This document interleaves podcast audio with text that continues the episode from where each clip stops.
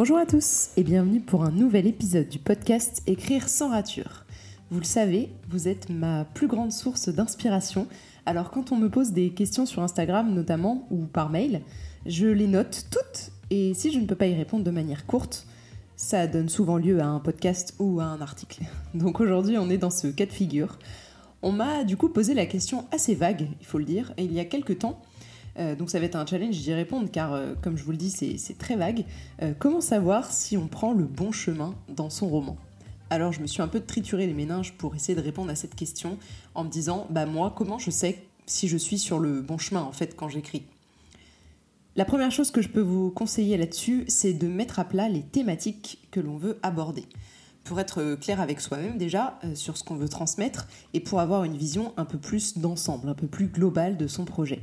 Vous pouvez avoir envie d'aborder des thématiques de vie, par exemple, si vous écrivez euh, du contemporain, mais même dans n'importe quel genre, vous pouvez euh, avoir des thématiques de vie que vous voulez aborder, par exemple euh, l'amour à distance, le, deuil, la sortie de l'enfance, le fait de trouver sa place dans son milieu professionnel, bref, ce que vous voulez. Et bien sûr, vous n'êtes pas cantonné à une seule thématique. Entre nous, j'apprécie pas en tant que lectrice les, livres où il y a trop de thématiques abordées.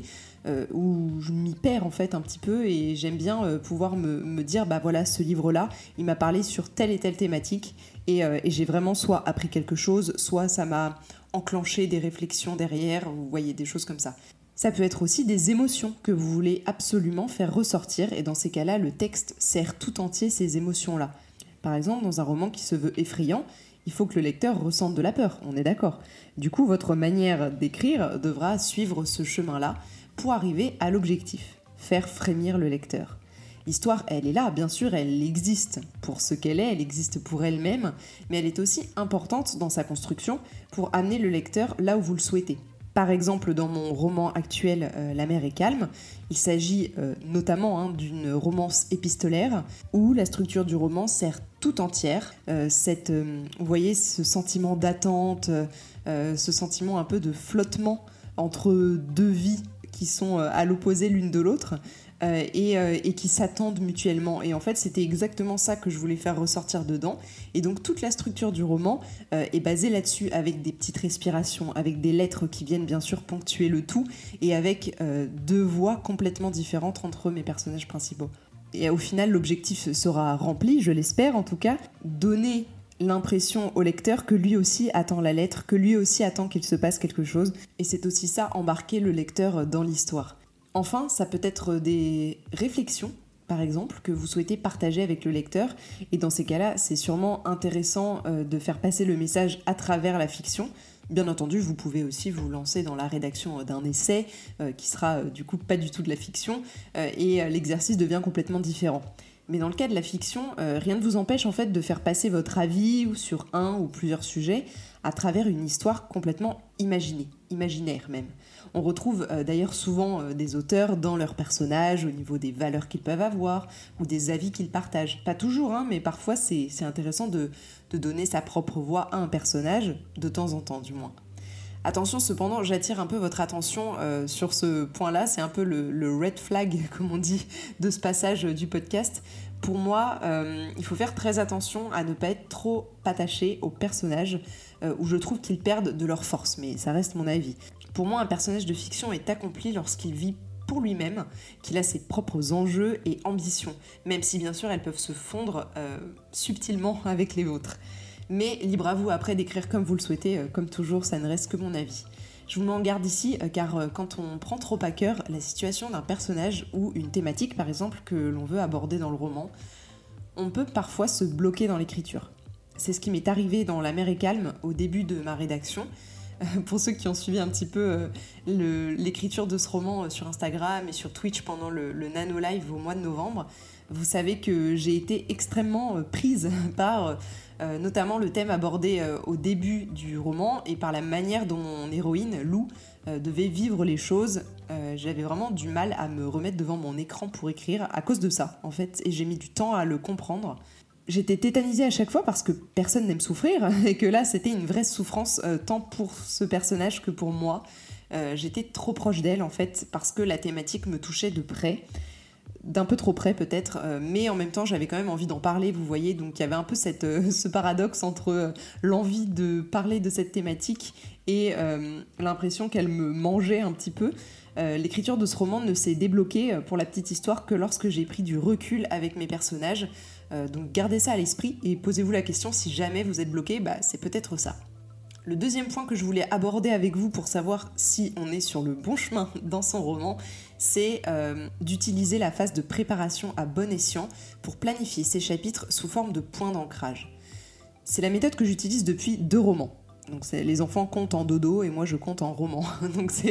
C'est la méthode que j'utilise depuis deux romans, depuis le début de mon écriture sur euh, le roman fantasy Les Quatre Mondes, où vraiment j'avais besoin d'être beaucoup plus cadré euh, que pour mon premier roman jeunesse. J'avais besoin, euh, parce que le monde était beaucoup plus gros, parce que j'ai dû créer tout un univers à moi toute seule. et en fait, le but ici, ce n'est pas de chapitrer de bout en bout, et surtout pas de chapitrer hyper précisément, car je sais que ça peut en bloquer certains, en mode oui, une fois que j'ai tout planifié, j'ai même plus envie d'écrire le livre, etc. etc. J'avoue ne pas être de cette team-là. Moi, j'avoue, euh, j'aime avoir une vision d'ensemble. C'est vrai aussi pour les autres projets professionnels ou même personnels dans ma vie. Donc, pour ceux qui ont peur euh, de perdre un peu l'envie euh, et, le plaisir sur cette phase de préparation et de planification, ici justement l'idée c'est pas du tout de détailler à fond, mais en fait de vous restreindre. Et si vous avez suivi mes méthodes pour booster la créativité dans l'épisode 12, où je vous partageais des exercices très concrets, je vous mettrai dans la description de cet épisode, vous savez que les contraintes, bien qu'on ne les aime pas souvent euh, en temps normal, euh, peuvent être les meilleurs alliés d'une créativité retrouvée. Pourquoi? Parce que quand on a trop de choix, comprenez quand on peut partir dans tous les sens pour écrire un texte, alors on a tendance à ne partir nulle part, à s'éparpiller. Bref, ça ne parlera peut-être pas à tout le monde, car tout le monde n'a pas ce problème-là, mais certains en font les frais et ont besoin, dans un premier temps en tout cas, d'être cadrés dans leur créativité. Et pour ça, rien de mieux que de restreindre les choses à l'image d'un entonnoir. Si on reprend la préparation d'un roman, vous avez donc votre idée de base, puis vos thématiques, émotions, slash réflexions que vous souhaitez aborder. Et ensuite, je vous conseille de lister les étapes par lesquelles vos personnages vont devoir passer obligatoirement pour arriver à l'objectif final. Une fois que vous avez votre point de départ, votre point d'arrivée, et que vous avez également ces étapes clés que vous avez listées au milieu, vous n'avez plus qu'à les placer au fil du livre. Sur une ligne chronologique par exemple, si c'est chronologique, ou sur, comme moi, des petites cartes qui représentent en fait une scène ou un chapitre à chaque fois. Sur ces cartes, je ne mets que trois points clés. Vous allez vous dire, dis donc, c'est pas beaucoup par chapitre. Mais en fait, ce sont trois idées un petit peu générales, trois objectifs qu'il faut avoir atteints à la fin du chapitre. Plus, c'est prendre le risque de vous perdre plus facilement. Mais c'est à vous d'adapter tout ça, encore une fois, à votre écriture et à vos méthodes préexistantes. Et super bonus, en plus euh, de vous donner des objectifs clairs, en fait, ça va vous permettre aussi de rester motivé en vous disant tiens, j'ai terminé cette carte, j'ai terminé ces objectifs-là, quelle est la prochaine étape pour moi à suivre? Donc en fait, je trouve que ça, c'est assez intéressant au niveau de votre euh, motivation et ça peut vraiment vous aider si vous êtes du genre à vous dire euh, bon, faut que j'écrive ce roman, mais je sais plus trop où j'en suis, je sais plus trop par où faut que je commence, etc. Et c'est super pratique si jamais vous êtes du genre à faire de longues pauses dans votre écriture ou à ne simplement pas pouvoir écrire quotidiennement ou en tout cas très régulièrement que vous perdez un petit peu le fil de l'histoire. Avec ça, ça n'arrivera pas. Et enfin, le troisième point que je voulais aborder avec vous sur cette question aujourd'hui, c'était euh, d'utiliser une première relecture pour voir si les objectifs sont atteints. Les deux premiers points concernaient plutôt, vous l'avez vu, euh, la préparation et la phase d'écriture en elle-même. Pour savoir si on a pris le bon chemin, une fois que le premier jet est terminé et qu'on a mis le point final à son récit, il faut le relire. Alors là, je vous parle pas forcément d'une relecture approfondie pour savoir si euh, tel ou tel passage doit être supprimé ou non. Hein. On n'est pas sur ça. C'est pas pour moi la relecture qui correspond à une réécriture après avoir laissé par exemple son manuscrit euh, reposer un peu. Non, là, je vous parle d'une relecture à chaud en reprenant juste vos objectifs de départ. Ai-je respecté les thématiques que je voulais aborder? Si elles ne sont pas assez présentes à mon goût, comment je pourrais y remédier simplement? Est-ce que c'est subtil ou est-ce que j'ai trop forcé le trait à mon goût? Est-ce que la lecture que je est-ce qu'à la lecture, je ressens les émotions que j'ai voulu transmettre? Toutes ces questions euh, et cette étape d'une manière plus globale peut, je trouve aussi, être réalisée par un alpha lecteur, c'est-à-dire quelqu'un qui va lire votre récit au fil de l'écriture et qui pourra justement vous aiguiller sur tout ça. S'il a les cartes en main, s'il sait ce que vous voulez faire de votre roman, il peut le faire. Ça peut être même encore plus intéressant de ne pas lui faire part de ses objectifs et de voir si les émotions sont là, si les thématiques sont bien amenées, si en fait il arrive en tant que lecteur à retrouver ce que vous vouliez dire en tant qu'auteur. Voilà pour cette question qui était un petit peu vague, à laquelle j'ai vraiment essayé de répondre de manière pratique. J'espère que vous aurez trouvé ici quelques méthodes et quelques techniques qui pourront vous aider à rester justement sur les rails de votre roman et sur le bon chemin. J'espère que ça vous aura plu, que ça va vous aider.